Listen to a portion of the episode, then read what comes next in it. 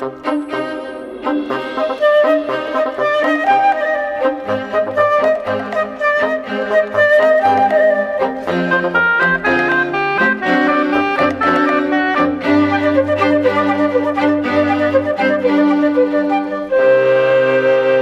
Teoria do último antepassado comum baseia-se no facto de todos os seres vivos utilizarem o mesmo código genético e porque em todos eles, desde as bactérias até aos mamíferos, se detectam proteínas nas quais é possível verificar que são evoluções de um antepassado comum. Como todos utilizamos o mesmo código genético, todos usamos as mesmas regras para sintetizar proteínas. Ora, se a vida tivesse evoluído a partir de seres diferentes, a probabilidade de partilharmos tudo isto era muitíssimo reduzida. Praticamente zero.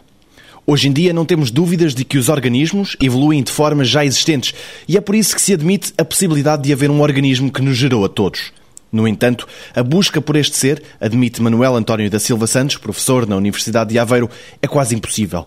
Mesmo assim, já se vai sabendo qualquer coisa sobre ele. Será impossível dizer como é que foi o último ano passado comum porque ele não existe, obviamente, e nós não sabemos quais foram as condições em que ele viveu, em que ele foi criado, e portanto é muito difícil entender exatamente como é que ele era constituído.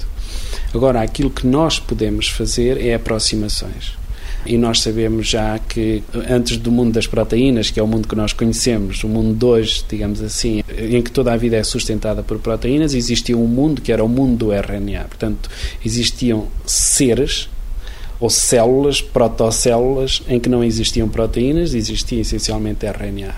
Portanto, o último antepassado comum não seria, com certeza, um organismo constituído apenas por RNA, seria já um organismo mais evoluído, constituído por proteínas e RNA, mas seria, sem dúvida, um organismo em que o RNA tinha uma função muito, muito importante.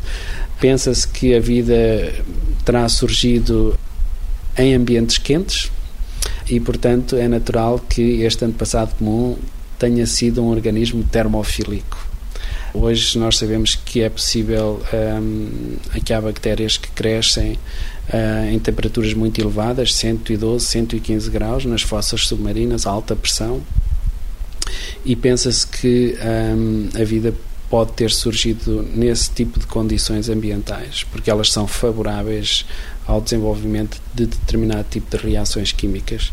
E, portanto, o último antepassado comum, eventualmente, terá sido uma bactéria ou uma protobactéria que viveu em temperaturas altas e elevadas. No próximo 125 Perguntas sobre Ciência, uma pergunta sobre o genoma.